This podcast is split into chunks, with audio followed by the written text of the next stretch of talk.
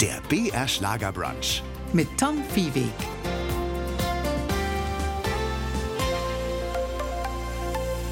Grüß Sie. 35 Jahre lang haben Anita und Alexandra Hofmann als Geschwister die Bühnen der Republik bespielt und gerockt. Seit 1990 haben die beiden fast jedes Jahr ein neues Album rausgebracht. Dazu bis zu 300 Auftritte im Jahr.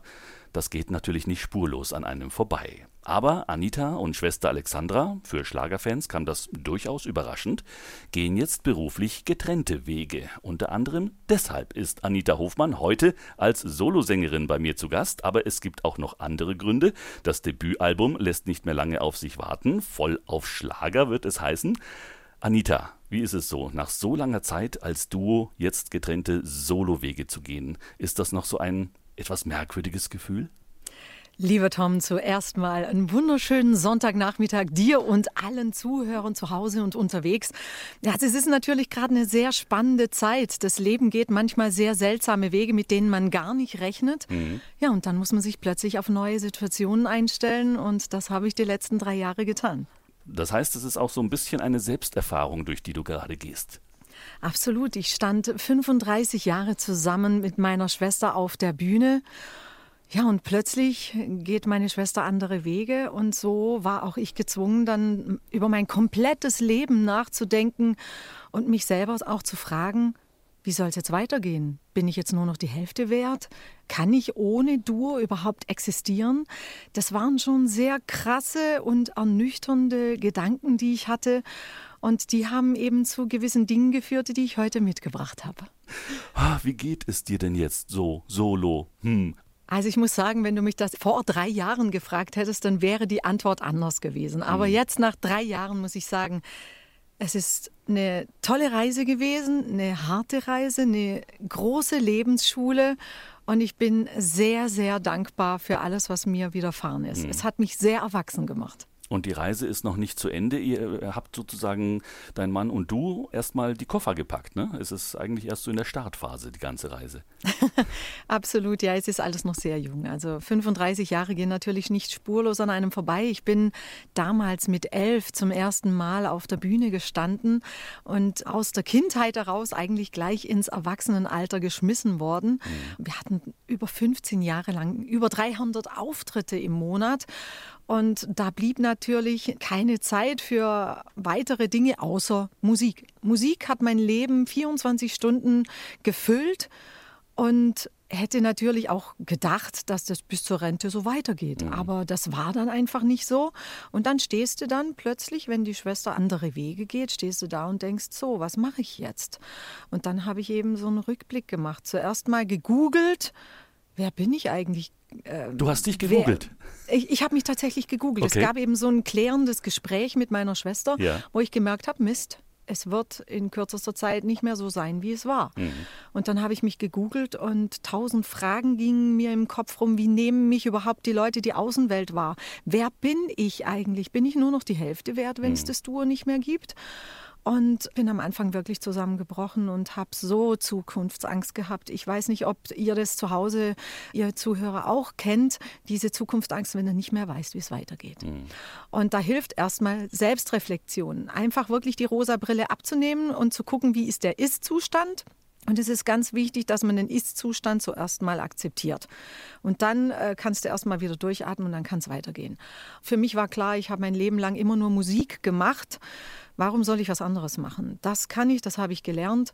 Und dann habe ich erst mal begonnen aufzuschreiben, wie wirke ich, wer bin ich, was kann ich. Ich spiele Trompete, Alphorn, Ukulele, ich tanze, ich habe eine klassische Ausbildung im Gesang, bin klassische Sopranistin und habe das Moderieren in den letzten drei Jahren im Radio gelernt. Also weiß ich auch sehr zu schätzen, was du immer so Tag ein, Tag ausmachst.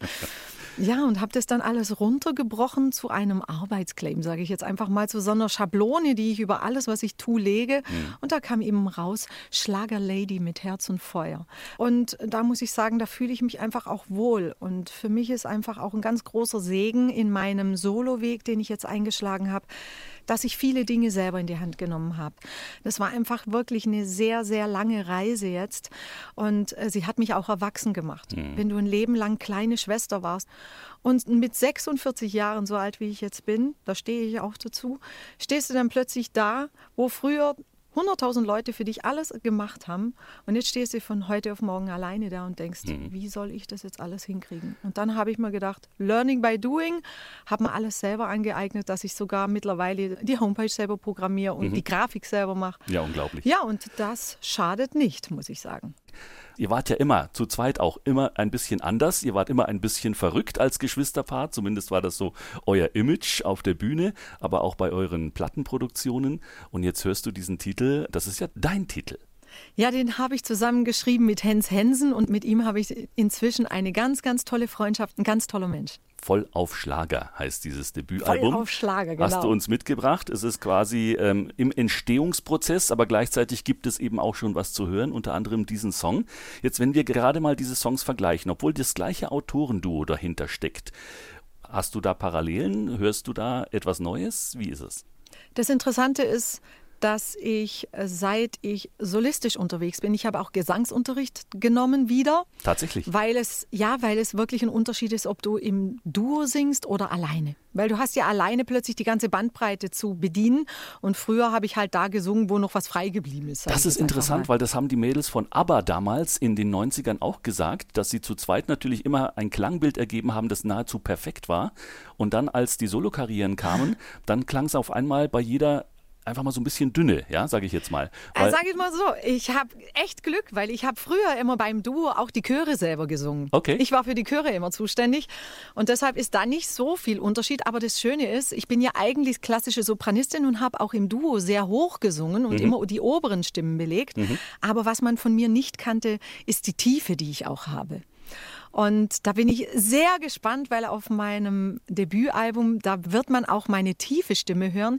Ich habe auch absichtlich viele Instrumente auch eingebaut, mhm. auch sehr seltene Instrumente. Mhm. Und ich habe auch das Thema Tanz ganz, ganz weit nach vorne geschoben, weil ich liebe Tanzen. Das ist eine große Leidenschaft von mir. Das durfte leider in den letzten Jahren dann nicht mehr so stattfinden im Duo. Mhm. Und das darf ich jetzt in meinem Soloweg wieder machen. Und vor allem erstelle ich Choreografien, die jeder irgendwo mit tanzen kann. Da lege ich ganz viel Wert drauf.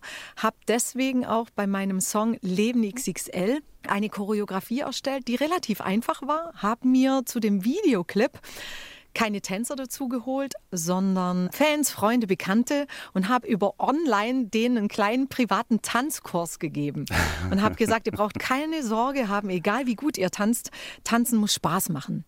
Ihr wart ja, ja jetzt äh, nicht Zwillinge, deine Schwester und du, ihr wart aber sehr eng, ihr wart Kolleginnen. Trotzdem ist der Vergleich mit den sogenannten siamesischen Zwillingen nicht ganz abwegig. Äh, die Mediziner ja gemeinhin deswegen äh, durch eine aufwendige Operation ja oft trennen müssen, damit im besten Fall beide beide für sich weiterleben können. Also wir sind eher wie Tag und Nacht anstatt wie siamesische Zwillinge. Das Einzige, was wir gemeinsam hatten, war die Liebe zur Musik und ansonsten nichts. Das hat ganz nichts. anders gewirkt natürlich. Ihr wart immer äh, sozusagen so eine, eine Einheit auf der Bühne, aber privat gar nicht so. Gar nicht so, nein, überhaupt nicht. Und mhm. das Interessante ist einfach, es gab viele Fragen, die die Fans hatten, es gab viele Fragen bei mir. Und witzigerweise kam auch ein Buchverlag auf mich zu, genau zu dieser Zeit und hat gesagt, dürfen wir dich begleiten? Und ich habe sie auf die Reise mitgenommen mhm. und habe alles niedergebracht. In dem Buch sei einfach nur schön. Und dieses Buch, das heißt auch deshalb so, weil ich in meinem Leben so oft gehört habe, Anita, komm, sei einfach nur schön, sei ruhig, mach, was wir sagen und fertig. Und das sei einfach nur schön, ist auf der einen Seite bequem, wenn dir alles abgenommen wird. Aber auf der anderen Seite reicht es dir, einfach nur schön zu sein? Mhm. Wenn du kreativ bist, wenn so vieles mehr in dir steckt, es hat mir nicht ausgereicht. Und ich habe gemerkt, ich habe es viel zu lange zugelassen und die Gewohnheit, der Alltag, der lässt vieles ausblenden.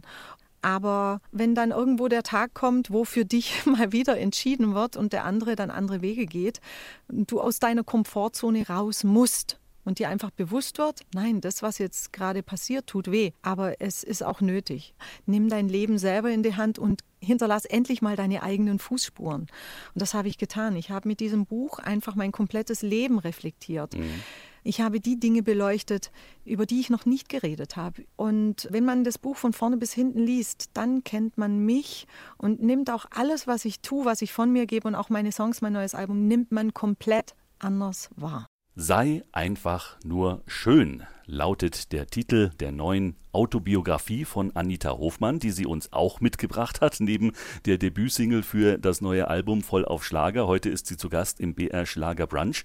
Wir haben vom Thema Fremdbestimmtheit gesprochen, Anita. Etwas, was dein Leben geprägt hat, auch in der ersten Phase, auch in der Zeit des Geschwisterduos Anita und Alexandra. Dieses Freischwimmen, ist das auch etwas, was mit zu dieser neuen Reise dazugehört, dass du endlich mal sagst, was ich mache, ist wichtig und was ich mache, ist das, was nicht andere Menschen machen? Absolut. Dieses Thema Fremdbestimmtsein, das hat mich einfach mein Leben lang begleitet und mir ist irgendwann einfach bewusst geworden, ey, du hast ja nicht mal gelernt, selber irgendwie einen Klamottengeschmack zu haben, weil es haben andere für dich entschieden. Du hattest einen Stylist zu einer Zeit, wo früher in der Jugendzeit andere einfach ihren Klamottenschrank sich ausprobiert haben. Man darf auch mal daneben greifen. Nur so kann man sich finden. Ja? Mhm. Und mir wurde einfach immer alles abgenommen. Und irgendwann habe ich dann einfach jetzt äh, durch diese Veränderungen gemerkt, es ist verdammt wichtig, jetzt selber zu stehen. Ich will nie wieder abhängig sein. Auf den eigenen zwei Beinen steht sich's doch am besten. Man muss gewisse Dinge einfach auch selber machen im Leben. Mhm. Deine Mutter hat sich das Schneidern angeeignet. Das passt gerade zum Thema. Sie hat ja auch für, für euch als kleine Kinder schon die Klamotten geschneidert. Aber trotzdem, sie ist eine wichtige Stütze und eben auch jetzt auch eine Hilfe beim, beim Neustart in Karriere 2.0. Ich bin sehr dankbar, dass meine Mama auch weiterhin an meiner Seite ist. Das ist mir auch so wichtig und es tut mir auch gut, wenn ich sie sehe, wie sie stolz von der Seite schaut, an meiner Seite ist, wie sie aufblüht und das gibt mir auch Kraft. Mhm. Dieser Segen, den meine Mama mir gibt. Ihr hattet auch eine schwere Zeit jetzt an Weihnachten, musstet euch von eurem Papa verabschieden. Wie verarbeitet man das gleichzeitig bei einem solchen Fest, das emotional so hoch gehängt ist? Also ich muss sagen, die Arbeit hat mir natürlich sehr geholfen darüber, weil wenn du nur einen ganzen Tag im Zimmer sitzt und gegen die Wand schaust, dann wirst du ja irre. Und mhm. ich muss sagen, die Musik hat mir sehr viel Trost gegeben, aber auch die Gespräche, was ich sehr interessant fand. Ich war ja dann auf Weihnachtstour und wie viele Menschen zu mir an Stand gekommen sind und ohne dass ich was gesagt habe, haben sie mir ihr Herz ausgeschüttet. Das war schon sehr berührend und ich habe festgestellt, wir alle haben verschiedene Geschichten, aber die Schmerzen, die Freuden oder die Schmerzen sind dieselben. Und das verbindet auch wieder. Und das ist auch eine Aufgabe, die du in dir siehst. Also nicht nur die Menschen zu unterhalten, sondern du sprichst ja auch vor Auftritten, nach Auftritten mit ihnen. Du nimmst sie auch mit in private Bereiche, wo jeder sagen würde, oh je, da würde ich gerne lieber alleine sein oder mit meinem Mann alleine sein. Die Menschen, die Fans gehören bei dir zu deiner Familie. Das ist deine Familie. Man darf natürlich nicht vergessen, wie lange die Fans mich schon begleiten. Ich bin mit elf zum ersten Mal auf der Bühne gestanden und seither sind sie an meiner Seite. Teilweise sind die Menschen über 30 Jahre. Mhm bei mir. Und da lernt man sich gegenseitig kennen, bei Reisen, bei Events. Die Fanpost, da schreiben sie mir einfach auch ihre Geschichten. Und ich kenne einfach diese Geschichten hinter diesen Menschen. Dann siehst du die Leute anders, mit anderen Augen. Und das verbindet natürlich. Und sie haben auch mich durch meine Schicksale getragen und waren an meiner Seite. Und es ist ein Geben und Nehmen. Deshalb bedeuten mir die Fans alles. Was fehlt dir am meisten aus der Zeit? Weil ihr habt euch ja jetzt nicht im Schlechten getrennt, ihr seid weiterhin verbunden und das Menschliche, glaube ich, was zu fremden Menschen oder Fans gehört, gehört ja auch innerfamiliär zusammen. Und ihr wohnt ja auch auf relativ engem Raum da in Baden-Württemberg als Familie zusammen. Wir wohnen alle auf einem Grundstück, sage ich jetzt mal. Meine hm. Mama direkt daneben, ist natürlich alles sehr eng. Aber wir begegnen uns nicht so viel, weil äh, Alexandra hat ihre Termine, ich habe meine Termine. Also da ändert sich eigentlich nicht wirklich was zu früher. Im Nachhinein hätte ich mir gewünscht, dass ich vieles bewusster wahrgenommen hätte, mich nicht so zurückgenommen hätte. Ich bin oftmals lieber in einem Stuhllager gewesen, als dass ich irgendwo in die Menschenmassen gegangen bin. Das mhm. hatte seine Gründe, die man in diesem Buch lesen kann, sei einfach nur schön dass ich einfach ein bisschen mehr Selbstbewusstsein damals hätte entwickeln können. Und dass ich früher erkannt hätte, dass ich öfters hätte mal Nein sagen sollen und meinen Willen durchsetzen sollen. Ist so eine Vorbereitung auf einen Buchtext auch so ein Prozess, dass man ja sich selber auch mal kennenlernt?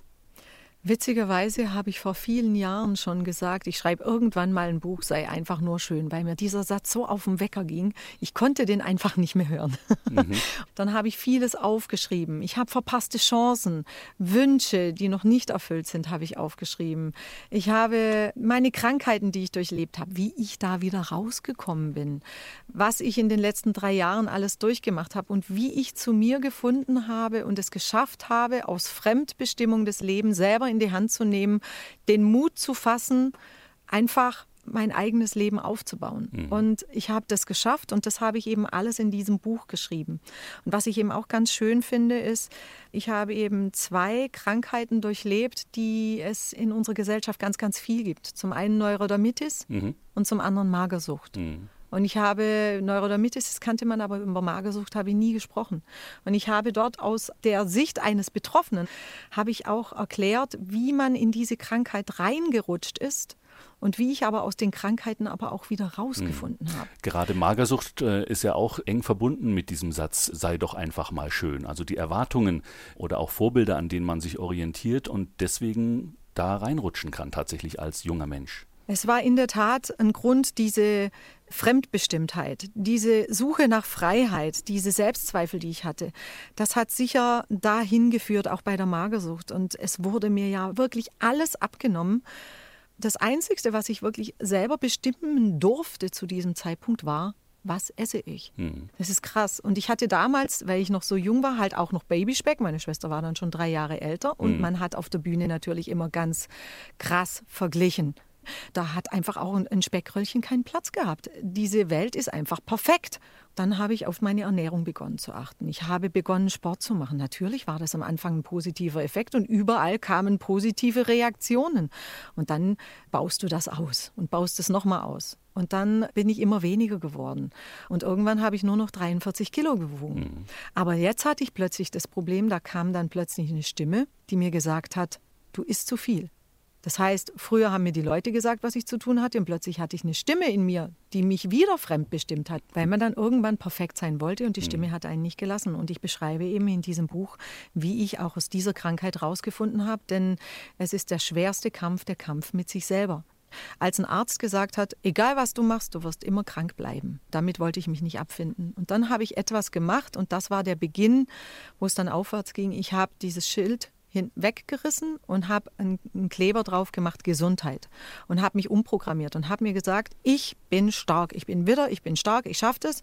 Und meine Aufgabe ist, das zu lösen, was vielleicht andere, die haben vielleicht die Kraft nicht. Und wenn ich es schaffe, mit meinem Buch, mit meinen Erfahrungen, anderen einen kleinen Ansatz zu geben, wie sie vielleicht aus ihrer Situation leichter rauskommen, dann hat jede Erfahrung, die ich gemacht habe, einen Sinn gehabt.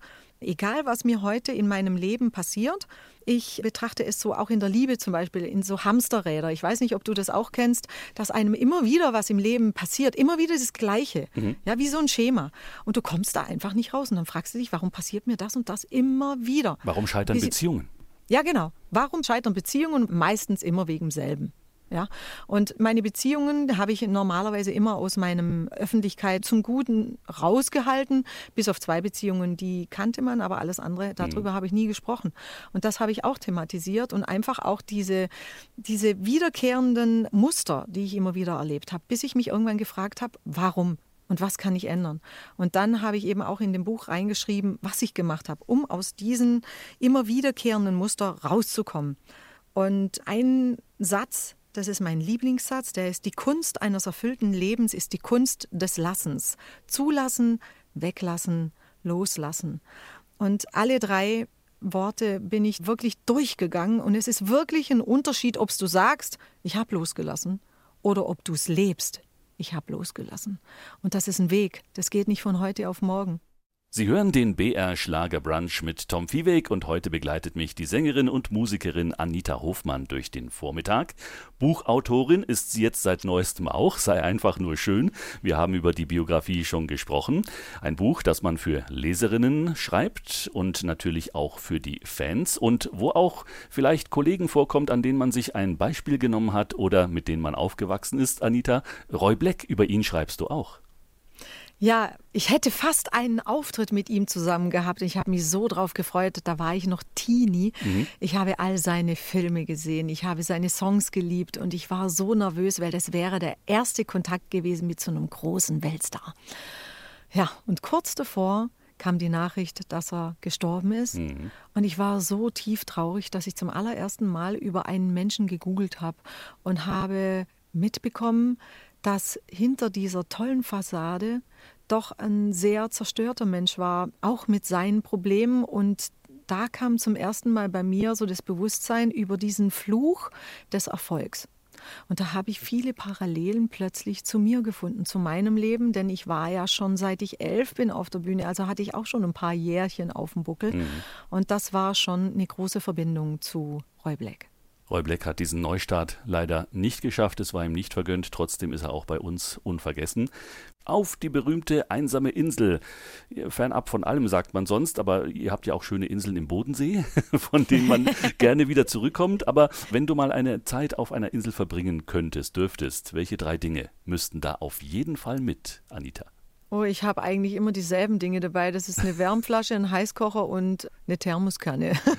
und dann kann es kalt sein, wie es will bei mir. So komme ich durch alle Lebenslagen durch. und neuerdings auch Ehemann Christian, schätze ich mal, wird Auf auch mit dabei sein. Fall. Über ihn werden wir Fall. noch sprechen. Wir möchten ihn natürlich auch kennenlernen. Single zu sein heißt ja nicht ohne Mann zu sein. Worüber es immer wieder Streit gibt, ist, warum so eine Beziehung zu Ende geht. Wir haben ja darüber gesprochen, dass auch das thematisiert wird. In deinem Buch immer an der gleichen Sache zu scheitern. Gab es etwas, wo du sagst, da muss ich im Zwischenmenschlichen auch lernen, da muss ich was neu machen und letztlich führt es dazu, dass ich vielleicht irgendwann bei einem Menschen ankomme, wo ich sage, da mache ich diese Fehler eben nicht mehr.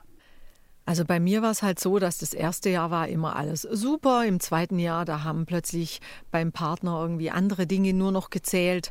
Feuerwehr, Fußball. Ich saß alleine zu Hause und man darf ja auch nicht vergessen, ich hatte äh, relativ wenig freie Zeit. Und wenn die freie Zeit dann nicht beide irgendwo gucken, dass man hier oder da einfach mal dann auch die Zeit dann zusammen verbringt, dann wird es doch relativ wenig. Und im dritten Jahr war es dann einfach, ich weiß nicht, es hat dann einfach nicht mehr gepasst. Mhm.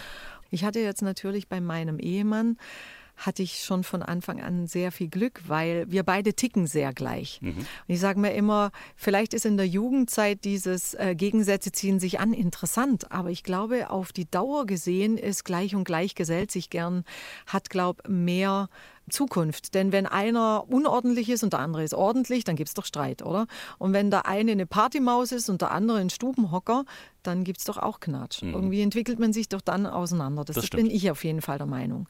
Und wir ticken so gleich. Ich brauche mich bei meinem Mann nie erklären. Er weiß ganz genau, wie ich mich fühle. Und da ist einfach auch ein Verständnis gegenseitig da. Und wir passen einfach so dermaßen zusammen. Ich liebe alles an ihm und er an mir und wir zeigen es auch.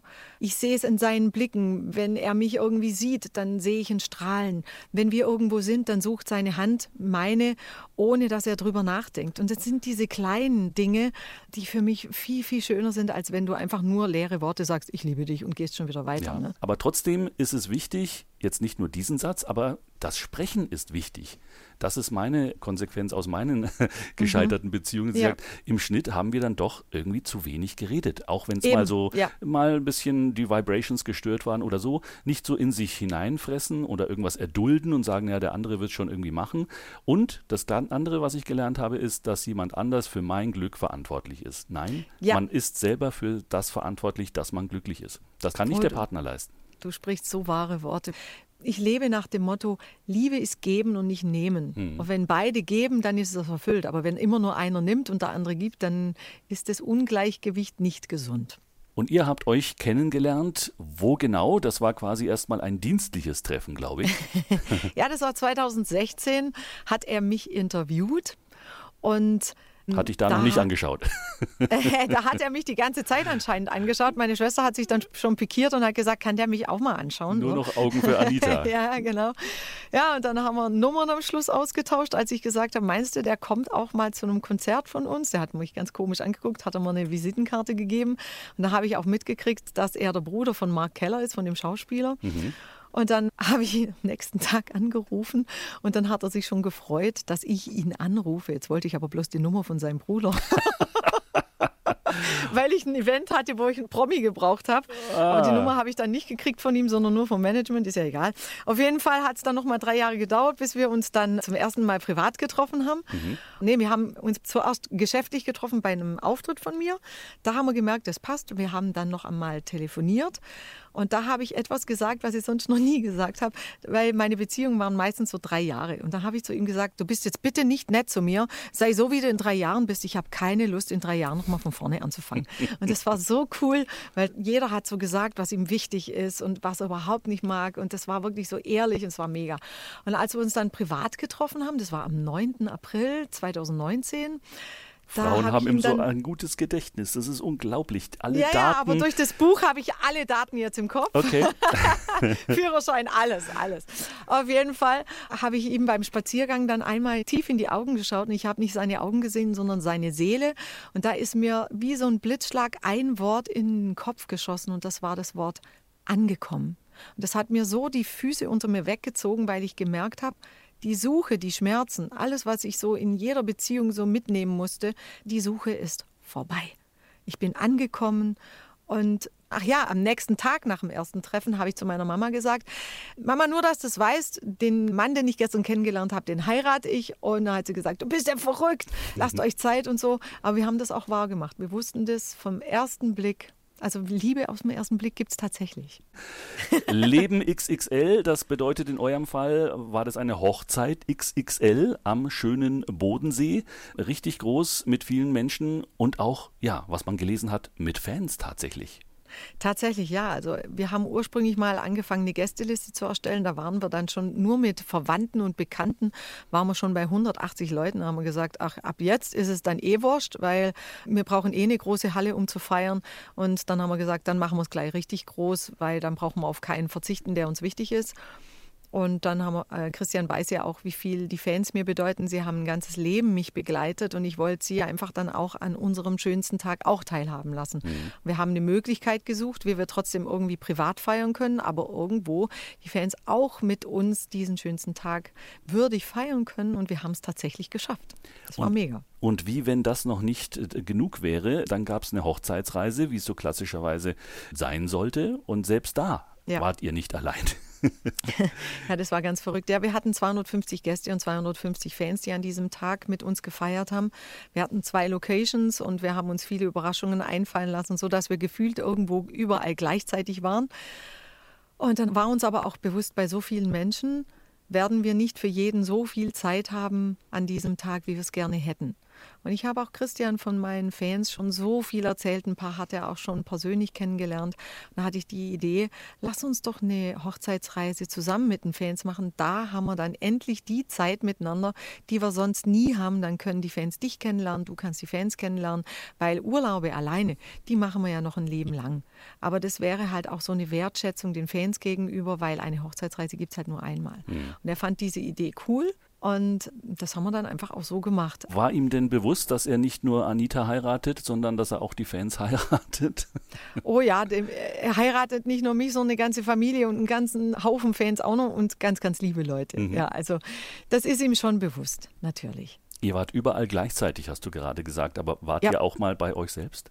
Ja, das hat Gott sei Dank eine liebe Freundin uns im Vorfeld gesagt, nehmt euch Zeit privat auch an diesem Tag.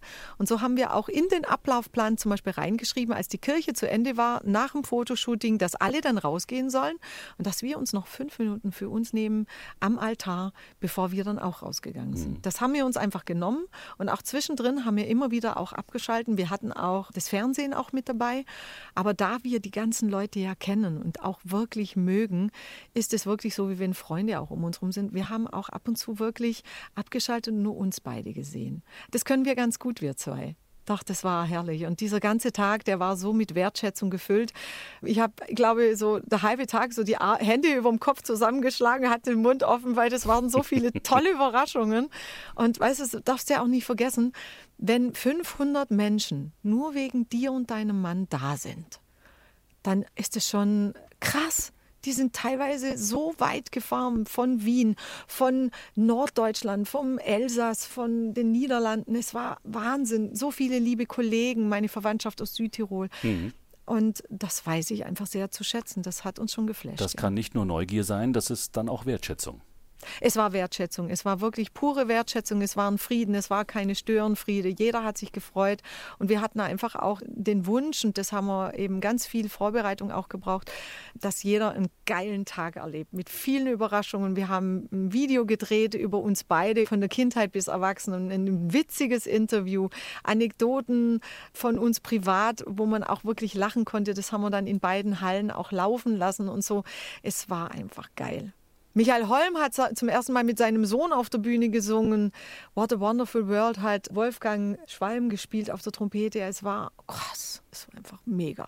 Und ihr habt noch ein zweites Mal geheiratet, so muss man sagen, Christian und du, am Strand in Kroatien. ja, genau. Wir haben eine Hochzeitsreise mit Fans gemacht, ganz verrückt. Hm. Und es war Mega. Es war super, weil mein Mann konnte die Fans besser kennenlernen, die Fans konnten meinen Mann besser kennenlernen. Wir sind irgendwie so, so, einer, so einer richtigen Clique zusammengewachsen. Wir hatten ganz viel Spaß miteinander gefrühstückt, Mittag gegessen, Abend gegessen, Ausflüge zusammen gemacht. Ich habe einen Auftritt gemacht. Wir haben Karaoke gesungen. Es war einfach so lustig. Und ja, und dann haben wir eine White Night auch gemacht. Da habe ich dann nochmal mein Kleid vom Standesamtlichen angezogen, mein Mann auch seinen Standesamtanzug. Mhm. Und dann sind sie alle in Weiß an den Strand gekommen. Da haben wir dort einen großen Sektempfang nochmal gemacht, weil an der Hochzeit selber konnten wir ja nicht mit den Fans so ausgiebig feiern, weil da waren einfach zu viele Leute. Und da haben wir das einfach nochmal nachgeholt. Das war so feierlich an diesem Sonnenuntergang. Oh, das war einfach geil. Die Auswahl dieses Ziellandes für eure Hochzeitsreise Kroatien, das war aber kein Zufall. Nein, nein, die Eltern von meinem Mann kommen aus Kroatien und mein Papa kommt aus Südtirol. Jetzt hatten wir so die Wahl, wenn es so eine Beziehung, so irgendwie einen Grund haben soll, das Ziel.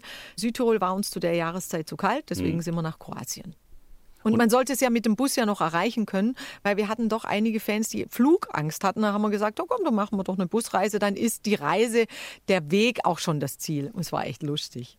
Und Kroatien, früher ein Teil von Jugoslawien, ist ja an sich nicht nur Kroatien. Kroatien besteht ja aus ganz, ganz vielen Landschaften, ganz, ganz vielen Gegenden und einem, einer langen Küste. Welcher Teil von Kroatien gefällt euch? Habt ihr euch auch ausgesucht? Wir haben uns die Halbinsel Istrien ausgesucht. Mhm. Und was ich als Kind immer an Kroatien schön fand, äh, war einerseits die Tatsache, dass da die Winnetou-Filme gedreht wurden, aber gleichzeitig fand ich es immer ein bisschen nervig, dass die Strände nie wirklich aus Sand bestanden, sondern immer so Kieselsteine waren. Äh, das hat euch aber nicht abgehalten, am Strand zu feiern. Nee, weil die Hotelanlagen heutzutage, die haben wunderschöne Spazierwege direkt am Ufer und dann gibt es so schöne Stege rein, dass du gar nicht auf dem Kies laufen musst. sehr, sehr sauber der Star und die Fans, wie wir es gerade gehört haben, so eng miteinander sind wie bei dir. Das kennt man tatsächlich weder aus der Hardrock-Szene noch aus der klassischen Musik. Das gibt es irgendwie nur in der Welt des Schlagers, oder?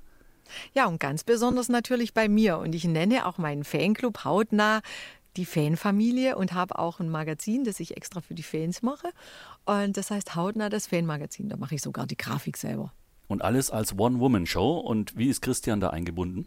Christian ist immer an meiner Seite und da er auch gelernter Journalist ist und auch Radiomoderator und sehr redegewandt ist, hilft er mir auch immer beim Schreiben der Texte.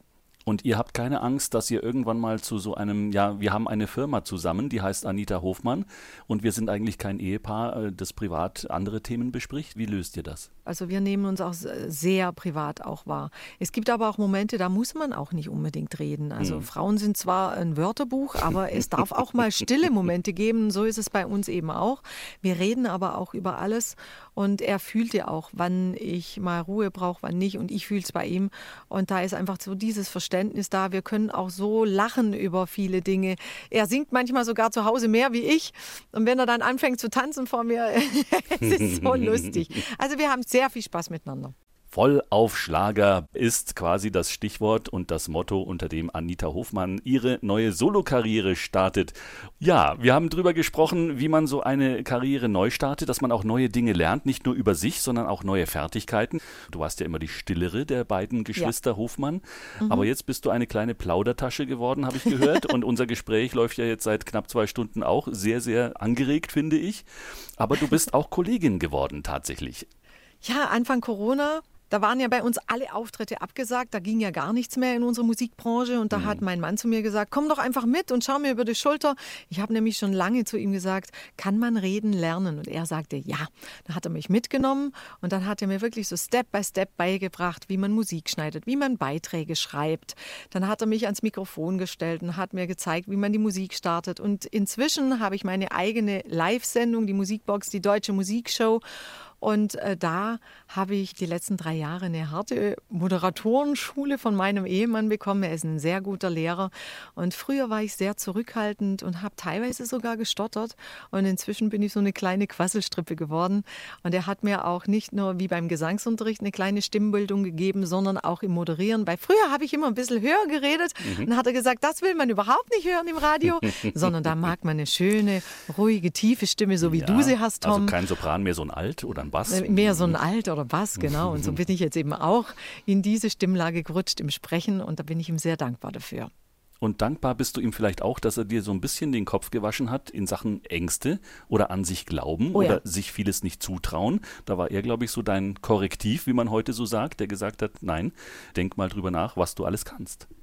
Absolut. Äh, als ich nicht mehr an mich geglaubt habe, dann hat er gesagt, wieso glaube ich an dich und du nicht? Du mhm. bringst alles mit, was man mitbringen muss. Wer hat heutzutage schon 35 Jahre Bühnenerfahrung? Und dann hat er mit mir eben zusammen alles aufgeschrieben, was ich kann und hat diesen Claim Schlagerlady mit Herz und Feuer mit mir zusammen kreiert und hat auch immer zu mir gesagt, du musst nur drei Worte dir in deinem Kopf einhämmern. Das ist Mitte, Liebe und Zuversicht. Wenn du in der Mitte bist, kann dich nichts umschubsen. Auf deinen zwei eigenen Beinen, fühl dich in deiner Mitte, dann kann kommen, was will, du fällst nicht um. Liebe begegne, egal in welcher Situation, begegne mit Liebe, nicht mit Wut, sondern begegne mit Liebe, dann ist vieles schon entschärft und Zuversicht, es wird alles gut werden. Wenn du mit Angst irgendwo reingehst, dann kann es ja nur schief gehen. Geh mit Zuversicht rein, es wird gut werden, glaube mir. Und das hat funktioniert. Und so ist aus einer Person sei einfach nur schön, wie mein Buch heißt, eine Person geworden, sei einfach du selbst. Und da bin ich ihm sehr dankbar dafür. Die Einladung nehmen wir gerne an, wobei diese Grundsätze, die er dir vermittelt hat, finde ich, sind wichtig für eine Einzelperson, sind wichtig auch für dich als Mensch, aber finde ich, sind auch wichtig in dieser Zeit irgendwie für unsere Gesellschaft, oder? Für uns alle und genau deshalb bin ich so happy mit meinem Buch, weil es nicht nur meine Geschichte erzählt, sondern weil ich einfach auch darin sehe, dass jeder, der das liest, vielleicht auch etwas für sich mitnehmen kann. Und das wäre für mich ein ganz toller Sinn von meinem Buch. Anita, 2024 ist angebrochen. Wir sehen dich jetzt vermutlich öfter mit neuem Buch auf Lesungen. Sei einfach nur schön, heißt es. Wir haben darüber gesprochen und daraus zitiert. Und dem neuen Album natürlich. Und auch live auf der Bühne. Wie sieht dieses Jahr für dich aus? Jetzt ist ja gerade meine neue Single voll auf Schlager auf den Markt gekommen. Und das ist ja auch der Titelsong von meinem neuen Album. Das kommt im Frühjahr, Sommer. Den genauen Termin, den teile ich euch auf meinen Social-Media-Kanälen noch mit Facebook und Instagram. Folgt mir einfach, dann lasse ich euch hautnah an meinem Leben teilhaben. Ich gehe auf Tour zusammen mit Marianne Michael. Könige der Volksmusik heißt die Tour. Es ist tatsächlich die Abschiedstournee von Marianne Michael. Das ist eine große Ehre für mich, dass ich da mit dabei sein darf. Eine großen Gönner auch, die beiden. Absolut. Sie sind an meiner Seite gewesen in meinen ersten Schritten und ich bin jetzt in ihren letzten Schritten mit dabei. Es ist schon sehr emotional. Mhm. Und dann mache ich noch ein großes Schlagerspektakel, das Schlager Beach Festival in Überlingen direkt am Bodensee am 13. Juli und am Tag später mache ich ein großes Fanclub-Treffen dort. Das ist etwas mega Schönes zusammen mit Vincent Groß, zusammen mit Anna-Karina Wojcik und ich. Wir werden dort die Bühne rocken direkt am See bei Sonnenuntergang. Und auch mit dem Buch werde ich noch einiges machen. Also schaut einfach auf meine Kanäle. Ich werde euch da immer informieren. Anita Hofmann pur eingebettet in ihre Fanfamilie und mit Kolleginnen und Kollegen, wo es, glaube ich, auch in Überlingen am Bodensee ganz, ganz toll wird. Gesundheit, Glück und Gelassenheit wünsche ich für die gemeinsame Reise mit Christian auf dem neuen Weg in die Solokarriere. Und es geht gleich weiter am 15. Februar, beispielsweise am Donnerstag in Schwerin mit den Königen der Volksmusik. Anita Hofmann, vielen Dank fürs hier gewesen sein. Ich danke dir, lieber Tom, und liebe Freunde von BR Schlagerbrunch. Ich freue mich, wenn wir uns persönlich sehen. Ich wünsche euch alles, alles Gute und nicht vergessen, hier in diesem Sender, in eurem Lieblingssender, ist man immer gut gelaunt und gut informiert. BR Der BR Schlager Brunch. Jeden Sonntag von 10 bis 12 Uhr auf BR Schlager.